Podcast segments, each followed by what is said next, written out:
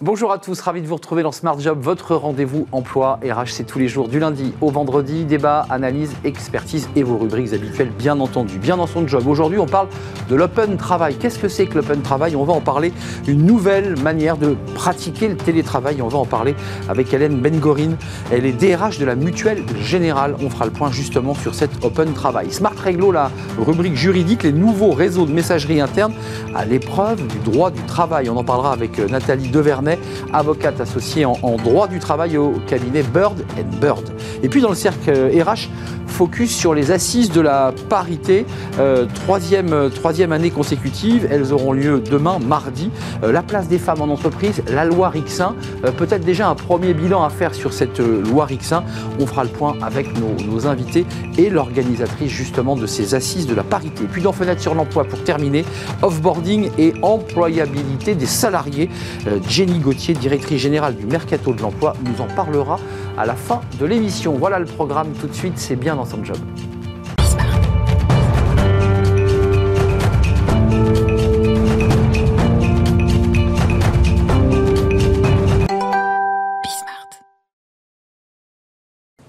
Bien dans son job, vous allez peut-être découvrir un, mot que vous n'avez pas encore entendu entrer dans le vocabulaire de, l'entreprise, l'open travail. Qu'est-ce que c'est que l'open travail? Ben Justement, on va en parler avec euh, Hélène Bengorin. Bonjour Hélène. Vous êtes DRH de la Mutuelle Générale, mhm. euh, quatrième mutuelle, hein, ça vous êtes en quatrième position dans le, paysage des, mutuelles. Vous êtes arrivé en janvier, janvier 2021. 2021. Alors, ce qui est intéressant dans, dans l'histoire et l'échange qu'on va avoir, c'est que vous arrivez en janvier 2021 pour justement mettre en place concrètement l'open travail qui existait déjà théoriquement. Qu'est-ce que c'est que l'open travail? Qu'est-ce qu'on vous a dit quand vous êtes arrivé Alors, ce qu'on m'a dit de l'open travail, c'est que c'est d'abord un projet très audacieux. Alors, c'est un projet très audacieux parce que ça vient conjuguer à la fois la flexibilité pour nos salariés et puis la sécurité pour nos clients. Et donc l'enjeu, c'était de proposer une nouvelle organisation du travail qui était euh, finalement le fruit d'une conviction de notre, direction, de, notre directeur général, qui était de dire finalement, on vit dans une situation contrainte, mais pourquoi pas en faire une opportunité? Mmh. Et puis surtout, une envie claire et franche de nos salariés de vouloir s'engager dans ce dispositif. Alors, le salarié ne choisit plus ses jours de, télétravail, parce que ça, c'est la règle aujourd'hui. On choisit ses jours, on dit ça sera, et ça varie dans les entreprises, ça sera le lundi et le vendredi, et puis mhm. trois jours, je serai euh, au travail. Ça marche pas comme ça au mutuel général. Oui, c'est en ça que c'est très, très flexible. C'est-à-dire qu'on n'impose pas un jour, on impose par contre de venir quatre jours par mois de présence sur site, minimum. Minimum, on peut faire plus. Bien sûr. Et dans les faits, c'est ce qui se passe. Hein. Nos collaborateurs viennent plus. Mm. Mais finalement, on s'est rendu compte que plus on met de la flexibilité et de l'élasticité, plus le système se, se, régule en fait. et, plus d'ailleurs, je trouve ça intéressant, plus les salariés viennent, parce qu'on a des chefs d'entreprise qui j'aimerais bien les faire revenir, ils ne viennent pas. Mm. En fait, vous redonnez de la liberté et de la souplesse, et finalement d'eux-mêmes, ils se disent, ben moi, il faut que je revienne au bureau parce que j'ai du travail, j'ai une réunion. Enfin, c'est ça la réalité. Exactement. Alors c'est vrai que ces temps-là, parce que ce qui fait entreprise, c'est quand même le projet d'entreprise, mais c'est aussi le collectif. Bien sûr. Et donc, euh, on, a, on a raisonné cet accord Open Travail en réfléchissant d'abord sur qu'est-ce qu'on donne à faire à nos collaborateurs quand ils sont sur site et du coup, qu'est-ce qu'en en comparaison, ils font chez eux Ça a été votre travail, ça, Hélène Bengori de, Oui, alors. en arrivant, on vous a dit clairement bah voilà, ta mission, c'est bien, tu es DRH, mais ta mission, c'est ça. Alors, ma mission, c'était en effet de bien comprendre le projet parce qu'il était quand même très, très abouti. Hein. On a une équipe de 80 collaborateurs qui ont réfléchi pendant 4-5 mois à euh, l'organisation du projet. Et euh, que ce soit les métiers, les fonctions support, les représentants du personnel, on fait partie de la réflexion. Une sorte de démocratie participative dans l'entreprise. Exactement, et ça, ça a plutôt été élaboré en dernier trimestre de l'année 2020. Et puis quand j'arrive en janvier 2021, eh ben, j'ai le projet, j'ai l'ambition. Enfin, on m'a donné en tout cas la responsabilité de négocier ça avec les partenaires sociaux. Oui, parce qu'il y a aussi l'enjeu de, signer l'accord. Exactement. Euh, d'ailleurs, un mot, parce qu'on va rentrer dans le détail. Vous avez un an de recul, ce qui fait que vous avez déjà un baromètre qui peut mhm. peut-être servir à d'autres entreprises qui, nous regardent, se dire tiens, c'est pas bête, on va peut-être essayer de le faire nous-mêmes. Euh, ça s'est bien passé le dialogue social? C'est l'idée que vous proposiez quelque chose d'un peu nouveau, d'un peu disruptif? Alors ça s'est très très bien passé, ça a été euh, sur une échelle de temps de 4-5 mois. On a démarré en février, on a signé un accord unanime le 11 mai 2021. Euh, et ça s'est vraiment très bien passé parce que les choses ont été très vite euh, dans le concret. C'est-à-dire qu'on est allé regarder quels étaient les critères d'éligibilité, on est allé nous assurer de l'équité en termes de qui a droit à être dans l'open travail et qui peut ne pas y être parce que son métier ne s'y prête pas. Hmm. Et donc ça, ça a été posé dès le départ. Et donc une fois qu'on a un discours d'honnêteté, de sincérité, franchement, ça fonctionne très oui, bien. Parce qu'il faut préciser que même dans des mutuelles, il y a des salariés postés, il y a des obligations de présence, pendant que d'autres, bah, évidemment, ne viennent que 4 mois, 4 jours par mois. 4 jours par mois. Euh, évidemment, ça peut coincer. quelques chiffres, parce que c'est intéressant d'avoir le recul. 91% euh, des collaborateurs sont satisfaits de leur équilibre hmm. de vie, euh, vie pro, vie perso. C'est plus 10 par rapport au reste du secteur. Hmm. On reviendra sur la notion de marque employeur, mais ça, c'est très satisfaisant. ça veut dire que ça fonctionne. Tout à fait. C'est une vraie satisfaction, même si on l'avait vécu en 2020. Bon, la situation contraignante qu'on a tous vécue, euh, ça fonctionnait et la qualité de service qu'on doit à nos adhérents était vraiment au rendez-vous.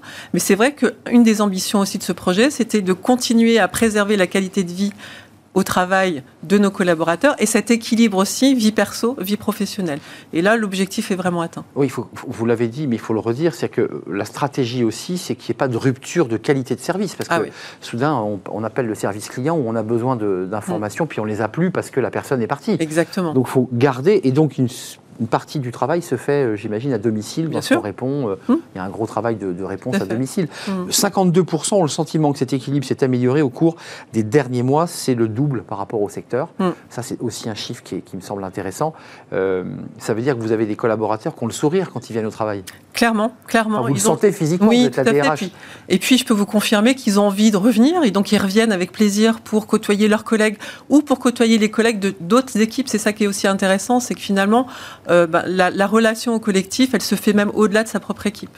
Alors, et, là, c'est un point intéressant parce que là, c'est aussi un point euh, qui, qui, alors, on va parler de la marque employeur qui peut attirer aussi des nouveaux mhm. talents chez vous. C'est un collaborateur sur trois considère que l'open travail peut permettre un changement de vie oui. en s'éloignant de son lieu de travail, qui pose des questions de, coût de logement, de durée des transports. Mhm. Vous avez déjà des, collaborateurs qui, grâce à votre open travail, vous ont dit, bah, moi, je pars à Châtellerault, je pars au Mans, je pars à Nantes. Oui, tout à fait. On a à peu près euh, sur cette première année 20 collaborateurs qui, ont, qui se sont engagés dans un projet de vie un peu différent, qui se sont éloignés notamment de la région parisienne, mais qu'on a accompagnés. Et c'est un peu la cerise sur le gâteau, c'est-à-dire qu'aujourd'hui, on accompagne des collaborateurs qui sont au-delà de 1h30 de trajet de leur site de rattachement, mm. et on prend en charge les 4 allers-retours à 100% par mois.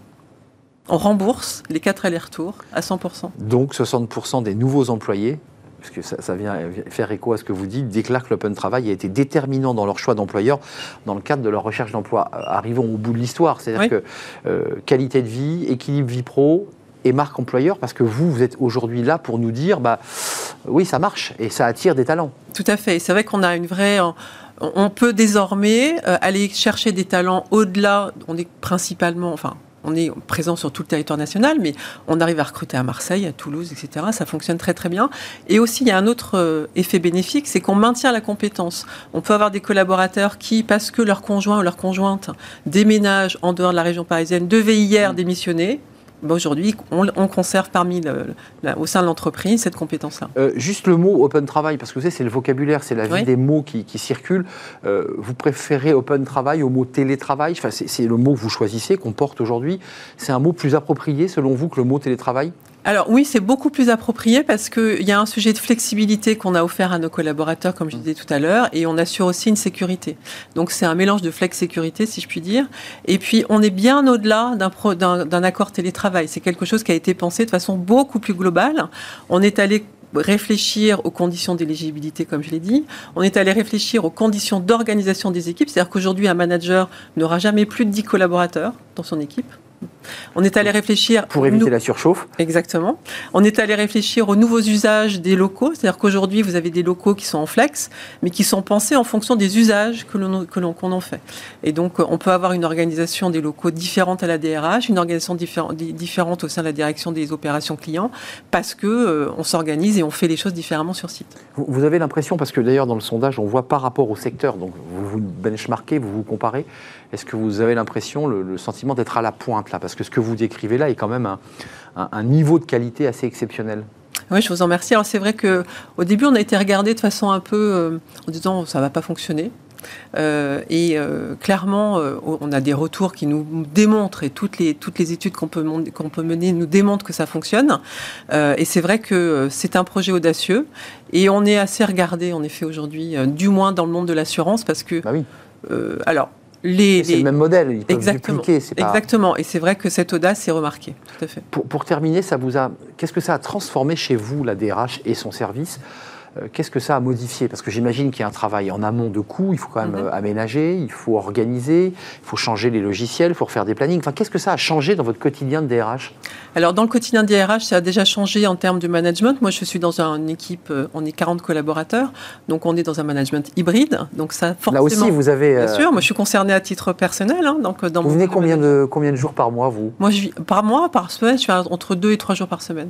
Et donc deux jours où vous travaillez au calme chez vous Exactement. ou dans un lieu tiers, je ne sais Tout pas. à fait, exactement. Non, pas le lieu tiers. C'est un lieu qui est prédéfini au, préalable. mais C'est D'accord. pas un lieu tiers. C'est pas un lieu tiers. Non. Ça veut dire que la personne doit vous, vous indiquer le lieu où elle Exactement. va travailler. Oui, il y a trois lieux sur lesquels on peut euh, travailler. euh. Et vous me dites spontanément non pas le lieu tiers pour vous.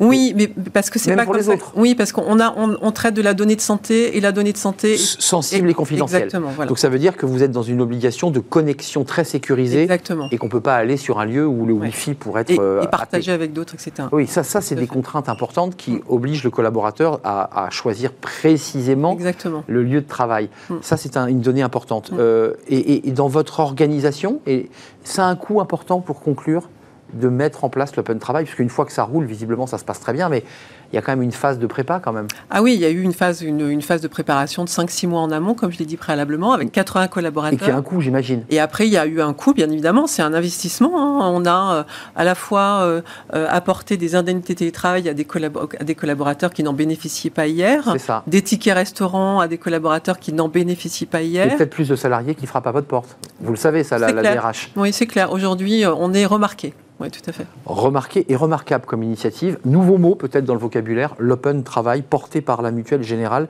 Merci à vous, Hélène beaucoup. Ben-Gorine, DRH de la Mutuelle Générale, qui vient donc euh, deux jours, trois jours sur Oui. Par semaine Par semaine, et deux jours en, euh, en- on dit plus télétravail chez vous, on dit en open en travail. open travail.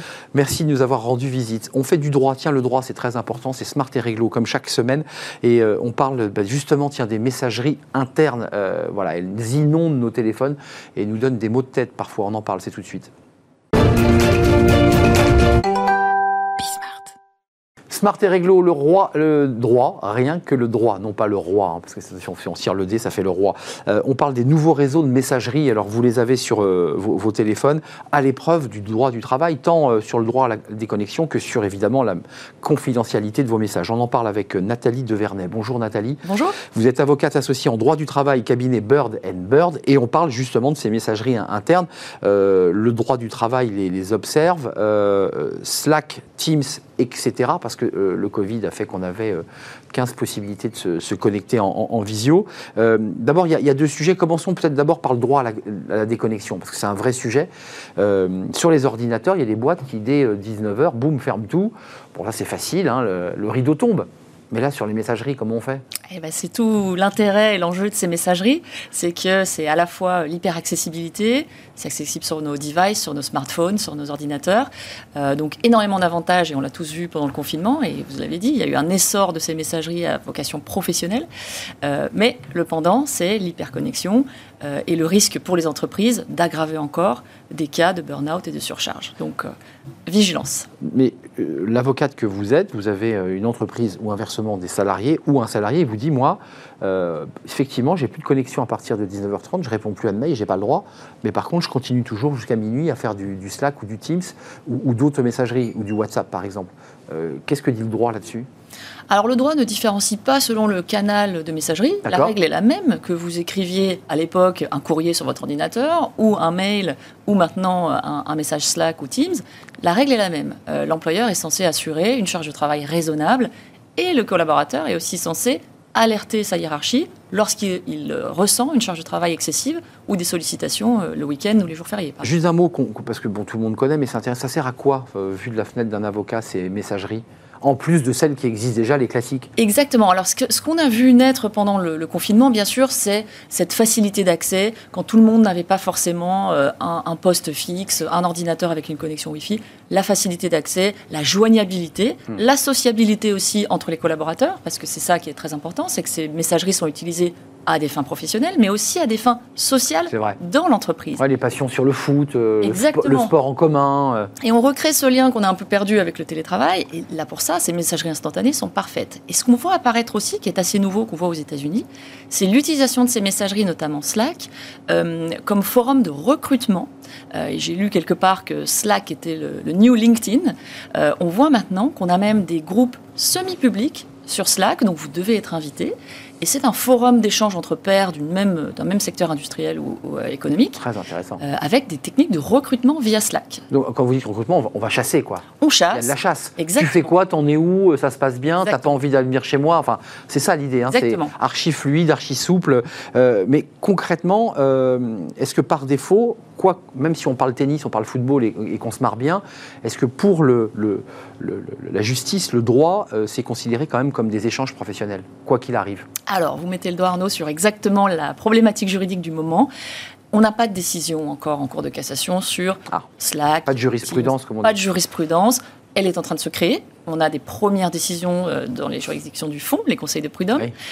Le principe, maintenant qui est connu, qui est celui des mails hein, depuis 2009, c'est que par défaut, tout ce que vous écrivez sur votre outil de travail professionnel est professionnel. L'employeur peut y accéder, ça peut être utilisé comme mode de preuve pour sanctionner un salarié par défaut. Sauf, et c'est la fameuse exception que vous connaissez, euh, lorsque c'est expressément identifié comme personnel. Il faut l'avoir écrit sur son site. Personne ne le fait. Personne ne le fait. Évidemment. personnel. Mais, c'est ce qu'il faudrait faire. Si vous écrivez personnel avant votre Slack, avant votre SMS, il est personnel. Mais par essence, c'est la rapidité du, geste. Enfin, on est tous sur ces réseaux et on n'a pas la présence d'esprit. Mon téléphone est perso. Euh, mon Slack est perso, c'est moi qui l'ai connecté avec, euh, j'imagine, un lien adresse Internet de référence. En rien, tout ça est, professionnel. Alors c'est là qu'on a une petite divergence. Euh, le, Slack, bien évidemment, outil professionnel, smartphone de l'entreprise, pas de ah sujet. Bah là, il n'y a pas photo. Pas de sujet. Hmm. La question se pose quand j'utilise mon téléphone personnel, ce que font beaucoup de salariés. Hein, toutes les sociétés ne mettent pas à disposition des téléphones portables. et là, on a une, une distinction entre une messagerie qui est utilisée dans un cadre professionnel, c'est-à-dire que vous vous en servez même sur votre smartphone personnel pour communiquer avec vos collègues, peu importe le sujet. Et là, les juridictions ont tendance à dire c'est un cadre professionnel. Hmm. Euh, et on a des décisions assez euh, récentes à ce sujet, sur les euh, mails notamment. On a une décision de 2019 sur une salariée qui euh, s'est vue sanctionnée pour des propos qu'elle a tenus sur MSN. MSN, qui était la messagerie personnelle euh, de, liée à Hotmail. Une vieille messagerie, d'ailleurs, vieille messagerie, compte. mais qui servait encore entre collègues. Euh, et là, un peu en sous-main, quoi. On servait des MSN en disant ça ne sera pas vu. Exactement. Et la Cour de cassation, pour le coup, est venue dire non, cette messagerie MSN était reliée à une adresse mail personnelle de la salariée. Je vois très très bien. Euh, licenciement euh, refusé. Parce que euh, j'ai lu que régulièrement, quand on crée un site internet, on, on le relie souvent à l'adresse mail de son travail pour des questions de mémorisation. Et c'est à ce moment-là que juridiquement, on peut dire, mais regardez, l'adresse est reliée à, la, source adresse. Et donc il faut éviter de, créer. Euh, Complètement. Le mélange des genres est jamais bon. Si vous utilisez votre adresse mail personnelle à des vocations professionnelles, vous vous exposez. Donc il y a des risques possibles de sanctions, de propos tenus sur. Alors vous évoquiez tout à l'heure euh, MSN, mais euh, sur Slack par exemple, pour l'instant, il n'y a pas de jurisprudence, mais il y a, déjà des, conflits sur ce sujet, c'est-à-dire des choses qui se disent entre collègues. D'ailleurs, parenthèse, comment on récupère les infos? Parce que par essence, c'est secret. Euh, il y a des gens qui espionnent. Comment ça se passe? Comment on récupère les propos? Tout simplement, une copie d'écran une impression d'écran sur votre téléphone, vous faites une petite capture d'écran euh, au moment opportun, c'est un collègue qui vous dénonce. On est d'accord, il y a toujours quelqu'un qui vous pique l'info. Exactement. D'accord. Euh, dans certaines des décisions, c'était des gens qui utilisaient les ordinateurs partagés. Bon, voilà. Euh, on peut aussi, bien évidemment, faire des impressions. Donc, ce qu'on voit, nous, devant les juridictions, c'est des pages et des pages d'impressions, de chat qui sont produites. Mmh. Sympa à lire pour l'avocat. c'est sympa et pour le juge. et puis, on peut faire aussi du constat d'huissier pour vraiment euh, assermenter la, validité de la date et de la, prouver que c'est un vrai... réalité de ces échanges, voilà, l'huissier va être là pour dire oui. Mais ça pose un problème, et j'imagine que la Cour de cassation est confrontée à, ce, à cette question. Liberté d'expression, c'est-à-dire capacité pour un collaborateur d'avoir son espace de liberté, et l'impossibilité de pouvoir s'exprimer parce qu'il euh, y a des règles dans l'entreprise. C'est ça le sujet. C'est ça, c'est vraiment la limite de la liberté d'expression.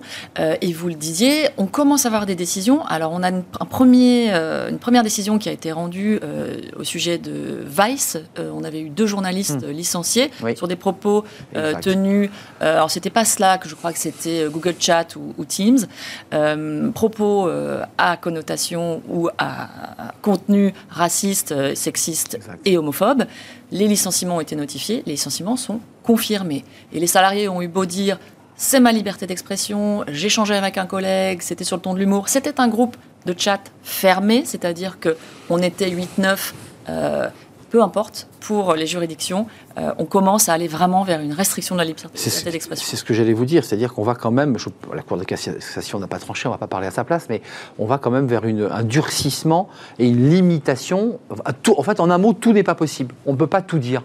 Exactement. Exactement. Et on a un peu une hiérarchie entre les protections. Qu'est-ce qui est plus important La liberté d'expression d'entreprise ou l'interdiction des comportements sexistes, racistes, homophobes Donc la protection de la santé et de l'intégrité des salariés? Et à ce jeu-là, euh, sur l'échelle d'importance, la Cour de cassation a tendance, et les juridictions du fond ont tendance à retenir euh, la protection avant tout du salarié et de sa santé. Euh, deux sujets, l'international rapidement, mais aussi l'idée que, j'imagine que vous y avez réfléchi, vous les avocats, que, que le client puisse utiliser l'argument du lanceur d'alerte. C'est-à-dire que les propos qu'il tient, qui peuvent être diffamatoires à l'égard d'un N plus 1 ou de son patron, peut être considéré comme, enfin peut être utilisé, peut-être d'une manière dilatoire d'ailleurs, comme, comme un, lanceur d'alerte Alors effectivement, c'est une très bonne question.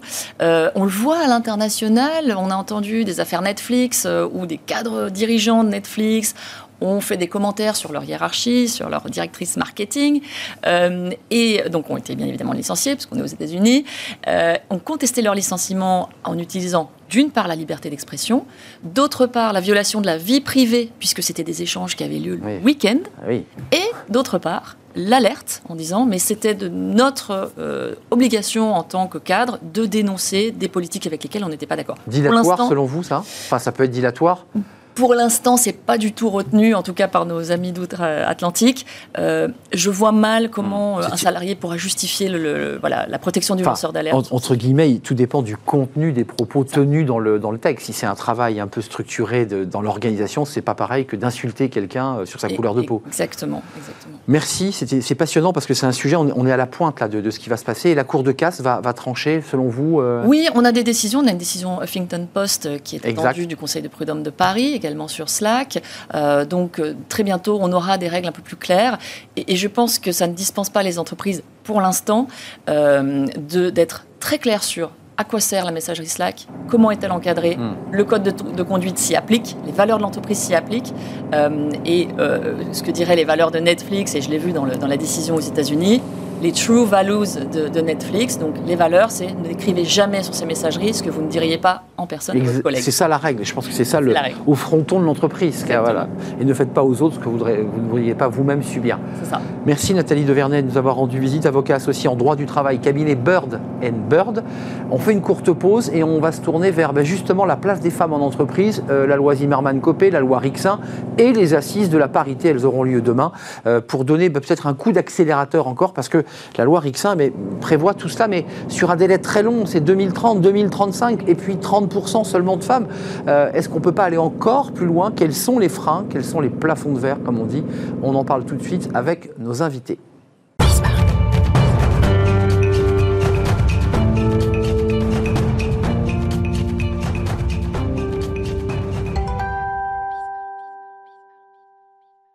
Le cercle RH, le débat de Smart Job, on parle des femmes, de leur place en entreprise, dans les COMEX, dans les CODIR. On va faire le point évidemment sur cette loi Rixin à l'occasion des assises de la parité, troisième édition. Alors l'année précédente, ça s'était passé en, distanciel, évidemment Covid oblige. Ce sera demain euh, et on en parle avec mes, invités parce que c'est en tout cas c'est le punchline, c'est pour accélérer encore plus le, mouvement. C'est ce, qui est, écrit en tout cas euh, à l'occasion de ces, assises. Je présente mes invités. Lucie, Lucille Desjonquières, je suis ravi de vous accueillir sur le le, plateau de, Smart Job, présidente d'International Women's Forum France. Ah. Vous la présidez et c'est vous qui organisez ces assises, troisième assises de la parité. Merci d'être là. Vous nous ferez part bah, de, vos engagements, de tous ceux qui vont participer en présentiel et en distanciel euh, à ces assises. Armel Leveux-Séroud, merci d'être là. Vous êtes euh, alors Chief IP marque droit euh, au sein du groupe Servier et vous êtes membre du cercle Montesquieu, et c'est la raison pour laquelle vous êtes ici avec nous. C'est vos deuxièmes assises de la parité hein, auxquelles vous participerez. Merci d'être là. Et puis euh, Gérald Kersanti, merci d'avoir répondu à notre invitation. PDG de SAP France, SAP, entreprise de logiciel, un des leaders du, du logiciel, 3000 collaborateurs. Euh, et on parlera évidemment du travail, parce que vous êtes engagé euh, sur cette question euh, de la place des femmes dans les postes à responsabilité, et puis d'une manière plus globale, de l'égalité femmes-hommes, parce qu'il y a la situation dans les COMEX, puis aussi la réalité des femmes en entreprise, notamment sur les, écarts de, salaire. Lucille Desjonquières, d'abord, un mot, voire plusieurs. Elles sont placées sous quel signe, ces assises de la parité? Alors, cette année, nous sommes placés sous le signe de l'accélération. Voilà. Et l'accélération, euh, évidemment que les femmes font partie d'une croissance attendue euh, et qu'on ne peut plus les ignorer. Et comme vous le savez, les assises de la parité, c'est surtout un rassemblement de femmes et d'hommes. Nous ne sommes pas là. Et d'hommes. Et d'hommes. Et c'est ça qui est important, euh, car je dis souvent que nous, les femmes, n'irons nulle part sans les hommes. C'est pas les femmes contre les hommes. Hein, qu'ils n'iront pas plus loin sans nous. C'est ça. Et ils n'iront pas plus loin sans vous. Et ça, les je suis d'accord. faire ensemble pour de la performance. C'est ça le credo. Euh, deuxième participation, Armel, euh, c'est quoi votre engagement? Alors tant au sein de votre entreprise, même si vous vous occupez des marques, des brevets et du droit, mais c'est un sujet de préoccupation, quel est votre engagement aussi au sein du Cercle Montesquieu sur ces sujets?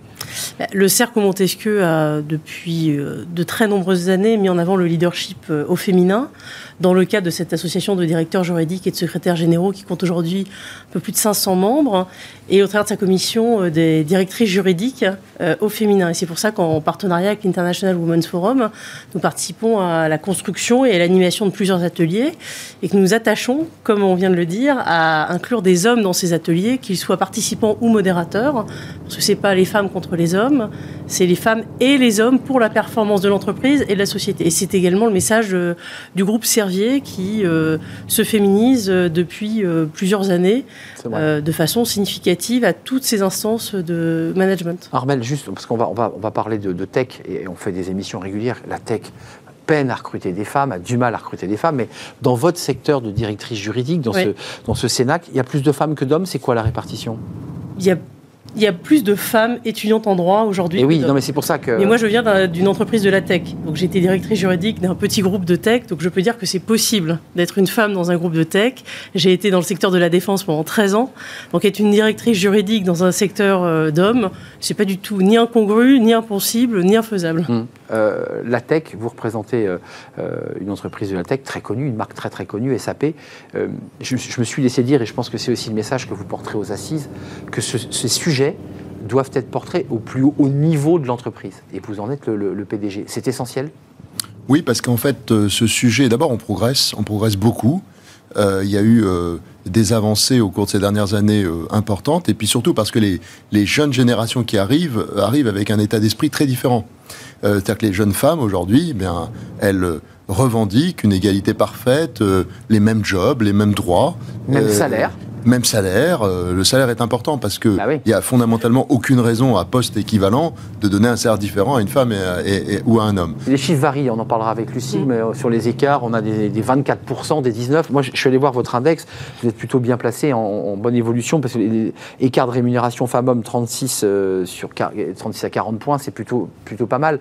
Comment on fait là pour, pour garder le cap quand on est le PDG Quelles sont les bah. instructions que donne le patron dans sa boîte pour dire euh, voilà, je, veux que ça soit euh, en règle? Bah, il, faut, il faut en tout cas agir à tous les niveaux de l'entreprise. Parce que si on agit au niveau du COMEX, alors il y a eu les boards avec la loi Copé-Zimmermann qui a été exceptionnelle, hein, elle a permis de changer les choses. Là, il y a la loi Rixin-Castaner euh, qui, qui, est, qui, est, une bonne loi parce qu'elle va permettre d'accélérer au niveau des COMEX. Mm. Au niveau du COMEX, nous chez SAP, on a réglé le problème depuis très longtemps, mais c'est pas compliqué. En réalité, c'est pas le sujet parce que ben, on est 7 ou 8, euh, il faut trouver. Alors, tout le monde le fait pas, hein, mais euh, le faire n'est pas compliqué. C'est ça que je veux dire. Donc vous, vous êtes euh, à plus de 4 femmes sur 8 membres du COMEX. Voilà, nous on est à l'équilibre, mais bon, c'est une volonté et puis après, ben, vous n'avez pas attendu la loi Rixin pour. pour ah non, bien entendu. Mm. Par contre, ce qui compte, c'est d'avoir le pool, le vivier des jeunes et des des personnes plus expérimentées. Donc le vivier, ben, c'est de s'assurer qu'on peut recruter. Alors nous, dans la tech, c'est pas si facile Ah oui. parce que ben, dans les écoles d'ingénieurs et les universités scientifiques, il y a moins de jeunes femmes que de jeunes garçons. Donc euh, c'est un peu plus compliqué, mais on y arrive. Aujourd'hui, on recrute 60% de, de jeunes femmes, euh, ce qui est très bien. Et donc on a un bon vivier. Et puis ensuite, et c'est là la grande difficulté, on a 33% de femmes chez SAP, ce qui est supérieur au métier, de, au Oui. secteur de la tech, Oui, oui. globalement, qui est plus bas. Mais c'est c'est le plus dur, c'est ensuite de faire progresser ces femmes dans l'entreprise. J'allais y venir. Voilà. Et de les faire arriver à des postes de management. Euh, Lucille, il y, a- il y a un sujet, parce que la loi Rixin donne jusqu'à 2035, donc c'est évolutif, hein, euh, loi votée en, en décembre 2021, euh, 30% de femmes dans les COMEX, les CODIR. Euh, bon, et puis après, certains disent, bah bon, bah, 30, 30% c'est bien, mais est-ce qu'il ne faut pas aller euh, au-delà? Et vous, vous disiez au début de l'émission, plus vite encore. Plus vite, ça veut dire donner la possibilité aux femmes dans les catégories intermédiaires de pouvoir progresser dans l'entreprise. On lit des femmes qui disent, mais globalement, moi, le COMEX, j'irai pas, mais ce que je voudrais, c'est quand même progresser dans, dans la hiérarchie de l'entreprise. Et je suis bloqué. Qu'est-ce qui se passe? Mais justement, cette loi va faire en sorte qu'elles vont se débloquer euh, les situations. Et puis, il y a, il y a le COMEX euh, au siège, mais il y a aussi des, des- des- des Oui. COMEX dans les filiales et autres. Donc, il y a un, un champ des possibles qui s'étend. Et si aujourd'hui, une femme s'inscrit euh, dans un parcours où elle souhaite vraiment euh, faire croître euh, sa carrière, elle va aller voir son DRH, elle veut faire partie des hauts potentiels identifiés et elle ne devrait plus avoir euh, d'ennui. Euh, euh, Armel, la- question des femmes, qui, est une question, mais qui revient régulièrement, c'est la question de l'égalité euh, de salaire, parce que ça, c'est une injustice que vivent douloureusement les femmes dans l'entreprise quand elles le découvrent. Et puis, il y a la réalité de leur quotidien. Alors, je, je lisais des études qui sont issues du ministère de, euh, de- de- du Travail sur euh, la charge mentale, le nombre d'heures de tâches ménagères qui restent quand même à 1h30 à la charge des femmes, euh, la réalité de, de l'entretien et l'accueil des enfants. Mm. Enfin, tout ça La prise fait en charge des parents. les parents, les aidants, tout ça sont quand même des freins, euh, puisqu'on parle du plafond de verre, mais c'est surtout des freins qui font que la femme automatiquement dit bon, potentiellement je pourrais y aller, Mm. mais mon quotidien fait que je peux pas. C'est une réalité, ça.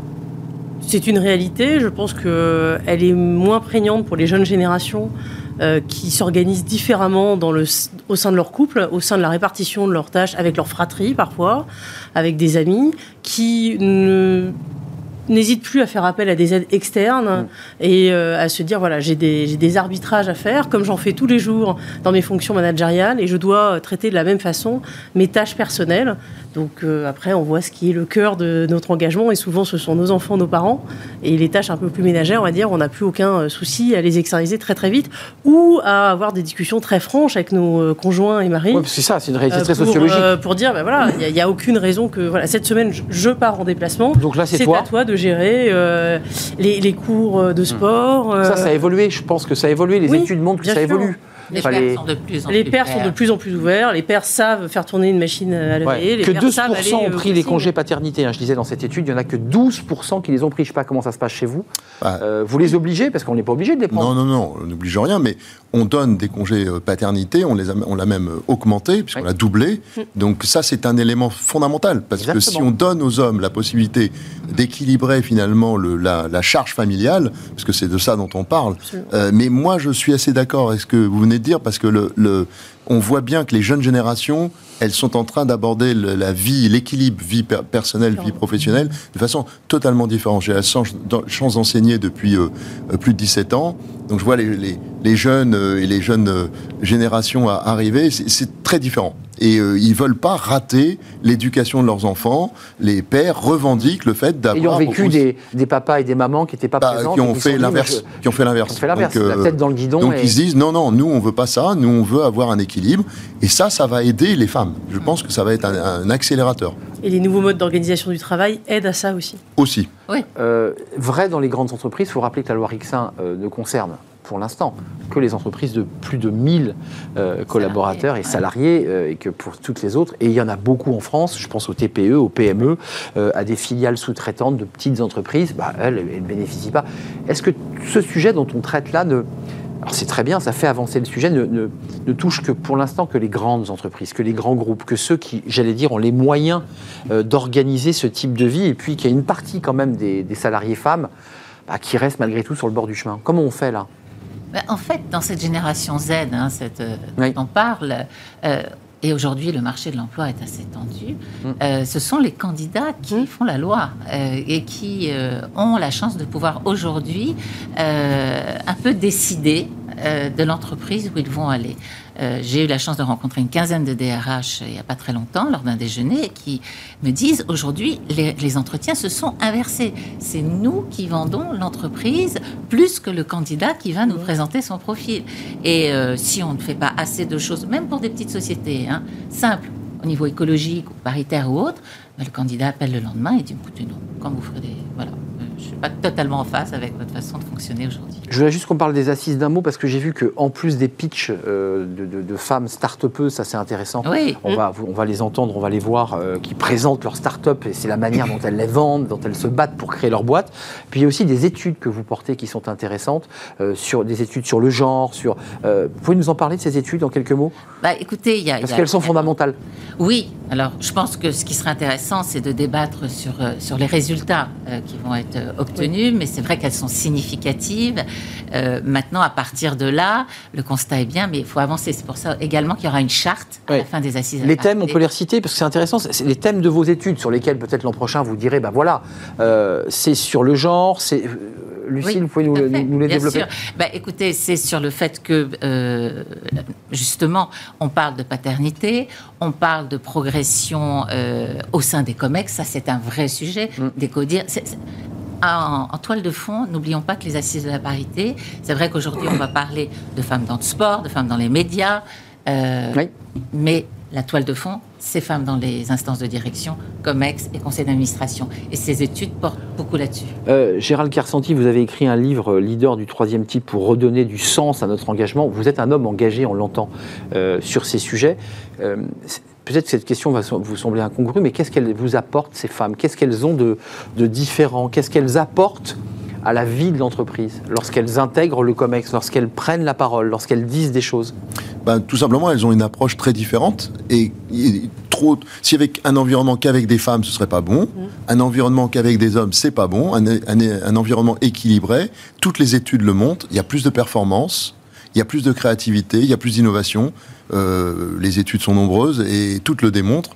Donc euh, c'est ça que ça apporte. Ça apporte euh, une fraîcheur, des, points de vue différents. ça change la donne. Et vous le ressentez, d'un point de vue Ah bah oui, à chaque fois que j'ai eu des COMEX ou des équipes de management plus larges, équilibrées, j'ai gagné en performance, c'est une évidence. le droit des femmes, parlons-en quand même, parce que c'est un sujet qui, qui est rentré dans l'actualité, c'est le droit de disposer de leur corps. Euh, avec toutes ces affaires euh, euh, de harcèlement. Ça, c'est un sujet important. on, on, a l'impression qu'il y a beaucoup d'affaires, c'est peut-être parce qu'on en parle maintenant que les paroles, la parole s'est libérée. Il y a un lien quand même très fort avec tout ça. Avec cette idée que voilà, la, place des femmes a pris, elles ont pris toute leur place et donc s'expriment sur ces sujets, ne se laissent plus faire. Oui, alors la, place des femmes ne se résume pas à leur position de victime euh, potentielle euh, de sexisme ou de harcèlement. Non, mais elle euh, l'exprime. Pour autant, effectivement, il y a une libération de la parole, c'est absolument indéniable. parfois dans des mesures qui restent à, à dire canaliser, mais c'est très très simple, parce que ça permet aussi de vous parliez de, l'équilibre entre les femmes et les hommes, c'est la création d'une intelligence collective. Et cette intelligence collective, elle se fait aussi sur les interactions entre les hommes et les femmes, qui doit se traduire dans le monde professionnel. Et c'est aussi là la recherche d'un certain équilibre. La libération de la parole, elle sert également à ça. Mmh. Elle sert à évacuer un certain nombre de comportements qui peuvent être toxiques. Bien sûr. Toxiques euh, qui auparavant semblaient naturels et qui aujourd'hui ne sont plus acceptables. Mais, toxiques pour les hommes et pour les femmes, mais aussi toxiques pour l'entreprise. Bien sûr. Euh, on parle de la capacité à attirer des, des jeunes talents euh, quand ils arrivent et qu'ils ils entendent des blagues sexistes dans les couloirs, je peux vous dire, ça ne les attire pas du tout. Euh, ça ne fait pas rire du tout. Et quelque chose qui était avant banalisé ne l'est plus. En revanche, il ne faut pas non plus euh, tomber dans des, choses complètement aseptisées, des excès. Euh, hmm. Il faut trouver la, bonne distance. Exactement, parce qu'il faut aussi respecter notre culture. On a une culture française un peu bonhomme, un peu. Hmm, hmm. Mais c'est toujours en, trouvant le dosage. C'est une question de respect. C'est une question de respect. La parole, c'est libéré. Et, cette, génération Z dont vous parlez beaucoup, qui rentre dans l'entreprise, diplômée pour beaucoup, rigole plus sur ces sujets-là quand même. Hein. Mais en, fait, c'est fini. Euh, quoi, en, fait, ce qu'il faut dire surtout, c'est que ça dépend beaucoup, là pour le coup, du management. Absolument. C'est-à-dire que quand le management met un, certain état d'esprit, euh, des règles, des valeurs, euh, euh, avec des interdits, parce qu'il y a un moment donné, il faut dire clairement, voilà les lignes rouges, celles que vous ne pouvez pas dépasser. Ben, à partir de là, les choses se font naturellement. Personne n'a envie d'être déplacé dans un environnement où euh, euh, c'est un bien-être général et où, euh, où, il y a le un collaboratif qui fonctionne bien, etc.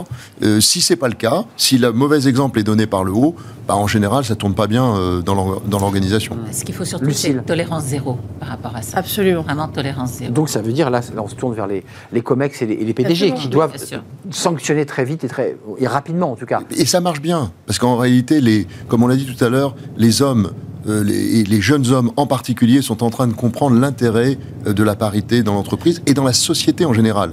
Regardez le monde dans lequel nous vivons actuellement, on a plein de problèmes. On se dit quand même que lorsqu'on aura un équilibre homme-femme, ça pourra peut-être aller mieux. Ça vaut le coup d'essayer quand même. Mmh. Et par, ailleurs, c'est pour ça que même si les lois aujourd'hui ne concernent que les entreprises d'une certaine taille. Ça avait été un débat pendant le, vote. Hein. Certains disaient mais on peut aller plus loin. Il, y, a une question de pragmatisme. Moi, je suis pour que ça s'applique partout, bien évidemment, et tout de suite et plus vite. Hmm. En revanche, 2030-2035. L'exemple hein. vient aussi du haut.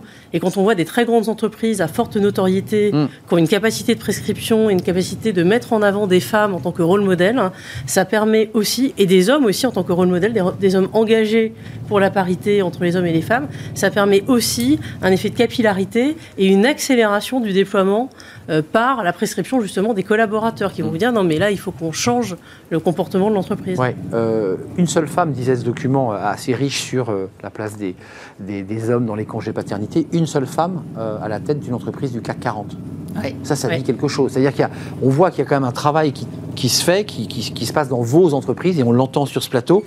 Dans la réalité des très hauts postes, tête du CAC, une seule femme. Il y en a trois maintenant. Trois maintenant. Il y en avait une. Récemment, il y en voilà, il y en a eu deux très récentes là, puisque Veolia, puisque euh, Orange. Euh, Orange et euh, Engie. Et Engie. Mais c'était Engie auparavant, la seule entreprise qui portait une femme. Et avant, c'était Areva. Et alors, Exactement. Avec Anne Lauvergeon. Là, vont avoir une influence positive en verticalité pour donner une chance. Mais justement, c'était une question un peu ethnologique, j'allais dire. Euh, je me souviens d'une femme politique, je ne la citerai pas, qui disait, mais euh, l'égalité c'est important, mais si cette femme est un homme en jupe, ça sert à rien. Ah, bah, il faut espérer que ça sera une femme, euh, une femme-femme. Non, mais voilà, vous comprenez ce que, ce que je veux vous dire.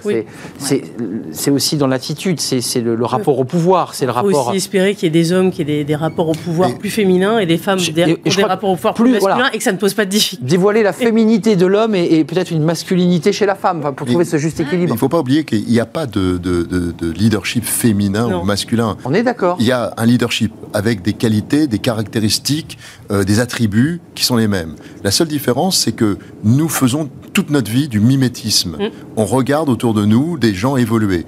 Les codes sont masculins aujourd'hui parce qu'il y a essentiellement des hommes. Donc beaucoup de femmes se conforment à ces codes masculins. Mais dans le temps, comme il va y avoir de plus en plus de femmes, les jeunes femmes vont pouvoir s'identifier à des femmes plus expérimentées avec des codes différents. Et donc, on va voir les choses bouger. Et hmm. moi, je, je, suis absolument certain que dans les dix ans qui viennent, on verra un changement, mais considérable. Oui, parce que parce que c'est un renouvellement de génération, de comportement et d'attitude. Euh, il nous reste quelques minutes pour que chacun puisse s'exprimer. C'est quoi les c'est quoi les objectifs? Au-delà des assises, qu'elles soient réussies, que chacun s'exprime. Euh, c'est quoi les, les, enjeux là à venir sur cette question de la place des femmes en entreprise? Qu'il n'y ait plus de quotas, plus de lois, que ça eh devienne un non-sujet tout simplement. Hum, les quotas jusqu'en je le rappelle hein, jusqu'en 2035 seulement 30 C'est vrai que la loi Rixin euh, on, monte à 40 On monte à 40 mais la loi Rixin avait failli souvenez-vous, ne, même pas être euh, débattue à l'Assemblée, euh, pour des raisons de calendrier, vous vous souvenez. Mm. Euh, elle, est là. on, pourrait aller plus vite. beaucoup d'encre. Mm. certaines, certains dirigeants de sociétés très masculines industrielles disent ça va pas être aussi simple pour L'Oréal, euh, voilà, c'était un groupe cosmétique. Euh, et à côté de ça, euh, je rencontre d'autres dirigeants dans des sociétés tout aussi masculines qui me disent il n'y aura pas de débat, il n'y aura pas de souci, on, peut le faire. Gérald Carsanti, je parlais de l'index tout à l'heure 76 sur 100 et, vous l'améliorez encore. comment ça se passe? Parce que pour le grand public, il y a des sanctions, parce qu'il faut rendre ces index, il faut remplir, les DRH remplissent des index sur l'égalité, sur les écarts de répartition des augmentations, les, écarts de répartition des promotions, tout ça vous est demandé, euh, le pourcentage de salariés augmenté à leur retour de congé maternité, qui rentre dans ces index. Euh, c'est du déclaratif pour l'instant? C'est du déclaratif, mais surtout, je pense que Lucille disait ça et c'est très juste. En fait, de plus en plus, c'est un critère euh, quasiment existentiel. C'est-à-dire que les candidats qu'ils soient jeunes ou expérimentés, regardent tout ça. Ils, ils, ils scrutent ces Ils vont voir ce chiffre. Hein. Bien sûr, enfin, ce chiffre ou ce qu'on fait concrètement. ils regardent les actions, ils regardent ce que nous faisons, tout simplement. Est-ce que c'est des paroles ou est-ce que ce sont des actes? Et, et, et, clairement, c'est la même chose sur l'environnement actuellement. Il y a beaucoup de personnes qui parlent sur l'environnement. Qu'est-ce qu'on fait réellement? Et donc, je pense que notre devoir en tant que dirigeant, c'est d'avoir un plan très clair de, et de faire en sorte qu'il soit bien exécuté euh, pour euh, montrer des résultats concrets. Euh, là, vous avez un service DRH, vous êtes le PDG, vos DRH vous disent, bon, bon j'entends, hein, monsieur le PDG, mais on n'a pas, on pas le sourcing, on n'a pas les ingénieurs femmes, on n'a pas les développeuses. Oui, mais ça c'est vrai. Donc ça veut dire que c'est un, c'est un travail qui commence très tôt où il faut commencer dans les écoles, eh et quand je dis les écoles, c'est vraiment les primaires, mm. euh, aller discuter avec, euh, faire des présentations sous d'autres formes, bien sûr, que quelque chose de plus rationnel, mais quelque chose de plus ludique. Il n'y a pas que les DRH pour les femmes. Enfin, bien sûr, et puis après, c'est dans les collèges, c'est dans les lycées. Là, regardez, cette semaine, on a reçu des, des élèves de seconde et de quatrième et seconde. ben, on leur parle, on leur montre euh, à quoi sert la technologie. Mm. Parce qu'en fait, quand vous parlez de technologie à des jeunes filles, vous leur parlez de technologie, elles sont peut-être là, c'est peut-être la différence culturelle avec les garçons, ça les, ça les intéresse peut-être un peu moins. Dès que vous leur dites, mais grâce à ça, tu fais ça. on a des solutions pour l'hôpital de demain, on sauve des vies. On a des solutions pour la biotechnologie. Tout ça, on, va créer de la, une meilleure alimentation. Tout ça, ça leur parle. et dès qu'on parle de l'usage, à hmm. quoi ça sert, ça change les choses. C'est la finalité. C'est la finalité qui fait. Ça aussi, c'est une manière, une façon de penser des, femmes. Elles veulent voir concrètement les choses, l'aboutissement. Euh, ah. Servier, pareil, vous êtes, vous êtes euh, engagé sur ces exigences aussi là. Euh, il faut avancer un peu plus et plus vite. Vous êtes d'accord avec ça? C'est le message que vous porterez aux assises? Ah, bah, Oui, bien sûr. Il faut aussi. moi, mon objectif, c'est que dans 10 ans, on n'ait plus cette conversation, en fait. Qu'on oublie les quotas, en fait. Bah, Qui n'est pas le sujet des quotas. Les, les quotas, c'est un mal nécessaire. C'est pas, pas une fin en soi personne ne peut se satisfaire hein, euh, d'avoir des lois qui imposent des quotas. Enfin, c'est même, c'est presque affligeant. C'est contre hein, nature. Euh, c'est contre nature. Donc, euh, mais, pas, mais pas le choix. Absolument, c'est un mal nécessaire. C'est un mal nécessaire pour rattraper une forme de décalage qui s'est construite avec le temps pour des raisons euh, qui m'échappent puisque je n'étais pas. C'est assez historique. Je suis très jeune, bien sûr. Hein. Mais l'objectif, c'est qu'on n'ait plus besoin des quotas. C'est que dans 10 ans, nous n'ayons plus cette conversation. C'est que dans 10 ans, une petite fille de 4 ans se voit offrir un Lego technique à Noël pour pouvoir appréhender les métiers de l'ingénieur tout comme elle appréhende euh, les métiers artistiques et qu'à l'inverse, un petit garçon se voit offrir un atelier de reprographie et que quand on se pose la question de l'orientation, il y ait beaucoup de femmes euh, dans les écoles d'ingénieurs, beaucoup d'hommes dans les écoles de mode, euh, enfin, et qu'on arrête aussi d'avoir euh, des préconçus de genre, de se dire dans les entreprises de tech, euh, il n'y a que des hommes, dans les entreprises de cosmétiques, il n'y a que des femmes. Euh, enfin, c'est plus vraiment la réalité. Hmm. D'autant plus que les jeunes femmes ont de meilleurs résultats que les garçons euh, en matière scientifique. Exactement. Elles ont d'excellentes notes. Et c'est vrai que souvent, le, décalage se fait après. C'est l'homme qui va monter en grade et, malgré les résultats scolaires des bulletins de classe. C'est tout à fait exact. Merci à vous, à vous trois. Vous allez participer activement et évidemment Lucille Desjonquières en première ligne, présidente d'International Women's Forum France, troisième assise euh, de la parité. Ça sera mardi, donc demain. Merci à vous, Lucille. Euh, bon vent pour ces, pour ces troisièmes assises. Merci, Armel Leveux-Séroud. Vous parliez évidemment de la fenêtre de, Servier, mais, mais aussi membre du cercle Montesquieu. Et surtout, et, surtout du, cercle Montesquieu. Merci à Gérald Kersenti, PDG de, SAP France, très engagé, on l'entend sur ces, sur ces questions. C'est une vraie volonté politique chez vous. Hein. C'est une vraie colonne euh, vertébrale. Leader du troisième type pour redonner sens à notre engagement. Édition Erol. Le débat est terminé. Tout de suite, c'est fenêtres sur l'emploi.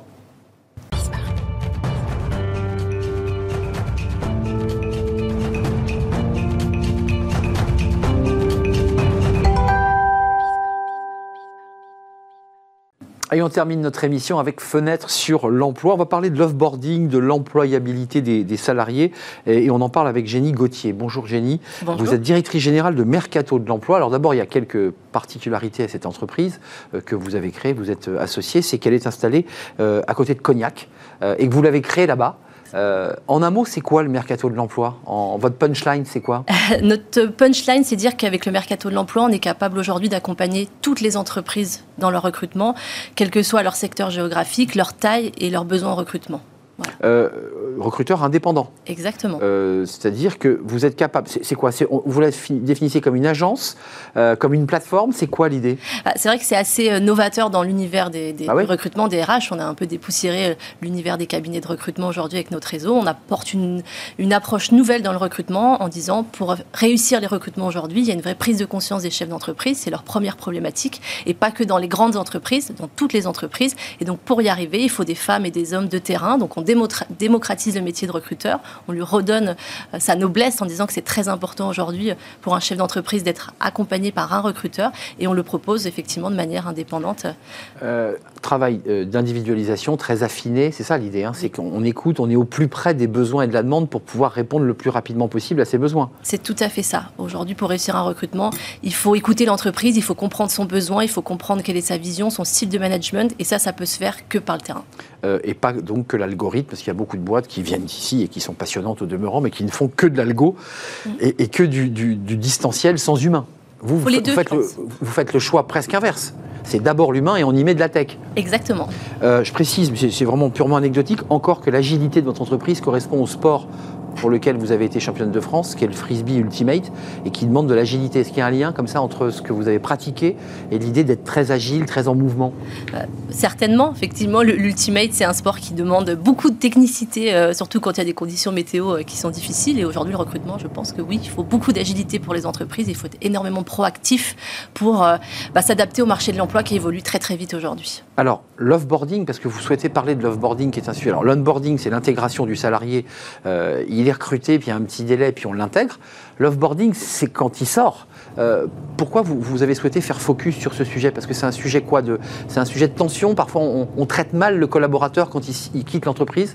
Exactement. Je crois qu'on a mis beaucoup de moyens ces derniers mois, ces dernières années sur l'onboarding. Sur le mmh. fait, et c'est très bien d'ailleurs. Aujourd'hui, on considère de plus en plus que l'expérience d'un candidat en entreprise, elle est importante. Mmh. Mais on parle peu de l'offboarding. Je pense que c'est assez naturel pour une entreprise de se dire pourquoi je vais investir sur un collaborateur qui s'en va, mmh. alors que ça a des vrais enjeux stratégiques pour l'entreprise aujourd'hui. Évidemment. Et pour le candidat aussi. Euh, parce que vous considérez que c'est quoi? C'est un ambassadeur, ce salarié qui s'en va, et que si ça se passe mal, euh, le soir même, euh, à son premier dîner, bah, il dit du mal de l'entreprise qu'il a quittée. Oui, c'est exactement ça. On se rappelle souvent beaucoup plus d'une mauvaise expérience qu'une bonne expérience. Et un, mauvais, un collaborateur qui s'en va dans des mauvaises conditions, on aura beau avoir mis tous les efforts possibles à l'onboarding, si le départ se passe mal, c'est ça qui va rester. Euh, excusez-moi de faire encore un jeu de mots, mais c'est vous qui utilisez l'expression, vous appelez ça l'employé boomerang. Oui. Euh, alors, c'est pas l'employé frisbee, euh, mais c'est l'employé boomerang. Qu'est-ce que, Qu'est-ce que ça veut dire?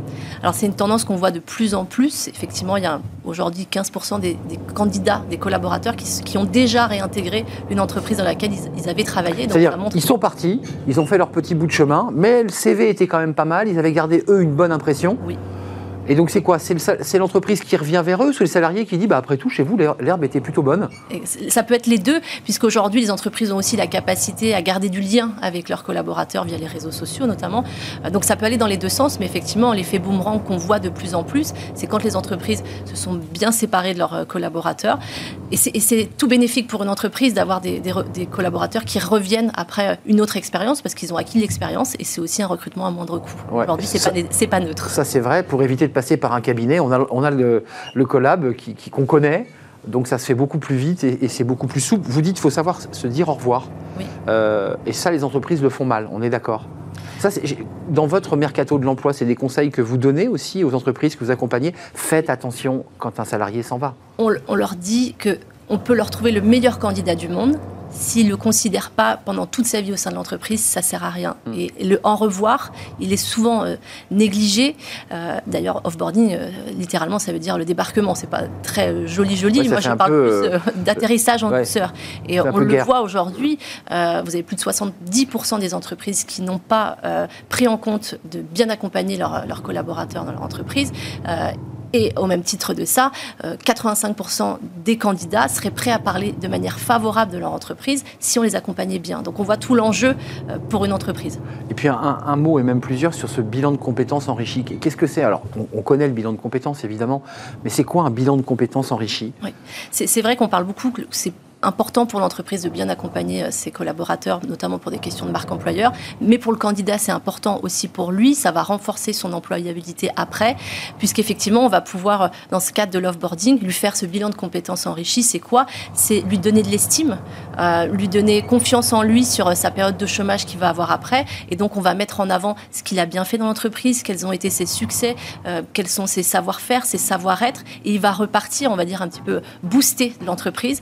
Et après, appréhender sa période d'inactivité ou de chômage d'une manière beaucoup plus euh, sereine. Euh, souvent, c'est pas le cas. Je pense qu'on connaît tous des gens autour de nous qui sont euh, au chômage et c'est pas des périodes qui sont agréables. Alors que si on, part vraiment beaucoup plus serein, beaucoup plus accompagné avec ce bilan de compétences, on, utilise ce terme enrichi, il va être davantage boosté pour savoir ce qu'il doit mettre en valeur pour son prochain ouais, job. il se retrouve pas comme ça dans le vide, propulsé dans le vide, dans une sorte de crise existentielle. Là, il a des cadres, il a, il a des documents, il sait à peu près qui il est, il sait à peu près défini. Vous parlez aussi d'un système de recommandation de collaborateurs. Ça, c'est intéressant. C'est, mm. On se recommande, on, c'est quoi C'est le réseau LinkedIn, par exemple? Effectivement, aujourd'hui, avec l'essor des réseaux sociaux, et notamment LinkedIn, qui est la plateforme de référence. Mm. Et qui, qui progresse énormément Aujourd'hui, on peut garder du lien avec euh, ses collaborateurs quand ils sont partis.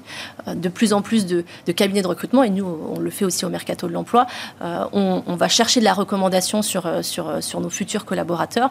Et ça, l'entreprise, elle peut prendre la main dessus, le candidat aussi, et c'est effectivement grâce à des réseaux comme LinkedIn. 200 recruteurs indépendants dans le Mercato de, l'Emploi, qui sont en fait des, personnes qui ont leur société et qui travaillent pour vous, et qui vont au plus près du, terrain, recruter, chasser. Est-ce que vous n'avez pas utilisé le mot chasse?